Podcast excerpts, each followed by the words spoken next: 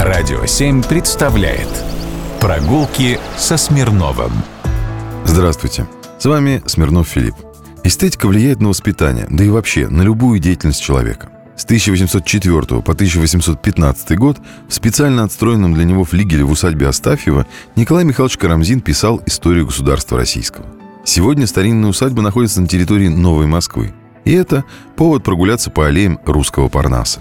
Последней четверти XVIII века усадьбу приобрел князь Андрей Иванович Вяземский. Это был просвещенный вельможа, сенатор, военный, а еще и поэт. Его называли душой московского общества. Еще он славился своими любовными похождениями. Так от романа с Елизаветой Сиверс у него появилась внебрачная дочь. Елизавета Карловна Сиверс была дочерью оберграф-маршала Карла фон Сиверса и крестницей императрицы Елизаветы Петровны. В первом браке она была замужем за своим двоюродным братом, дипломатом Сиверсом, а после развода с ним в 1778 году вышла замуж за князя, но не за Вяземского, а за Путятина. Чуть позже князь Андрей Вяземский прогневал отца следующим образом – 1786 году он женился на жизнерадостной ирландке Евгении Ивановне О'Рейли, Дженни О'Рейли.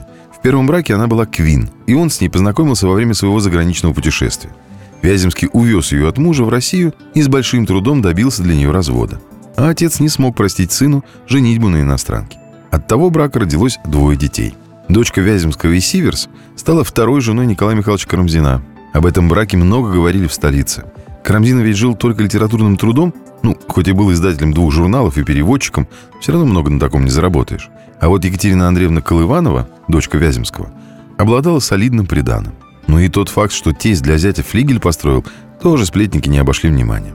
Средняя дочка Вяземского умерла в 20 лет от горячки. А Петр Вяземский, младший сын, нам всем известен как русский поэт, литературный критик, историк, переводчик, публицист, мемуарист и государственный деятель. А еще близкий друг Александра Сергеевича Пушкина и его корреспондент. Но вернемся в саму усадьбу. Усадьба Астафьева была построена предположительно по проекту зодчего Ивана II. На участке был возведен двухэтажный дворец с двумя флигелями в стиле классицизма, которые были соединены открытой колоннадной галереей.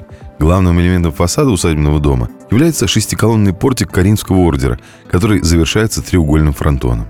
Он также украшен бельведером. При постройке комплекса был также разбит пруд и посажена липовая аллея. В результате первого этапа реставрации были восстановлены западный флигель и фондохранилище музея, а также был отреставрирован восточный флигель и смотровая терраса. В музее открыли кабинет медали, в котором собрано более 20 тысяч медалей, медальонов, плакет от эпохи правления Петра Великого и до наших дней. К 2016 году реставраторам удалось восстановить интерьеры усадьбы XIX века, каким они были при Вяземских. Также они реконструировали земляную плотину на реке Любуча. Поезжайте, посмотрите – Визит на весь день. Прогулки со Смирновым. Только на «Радио 7».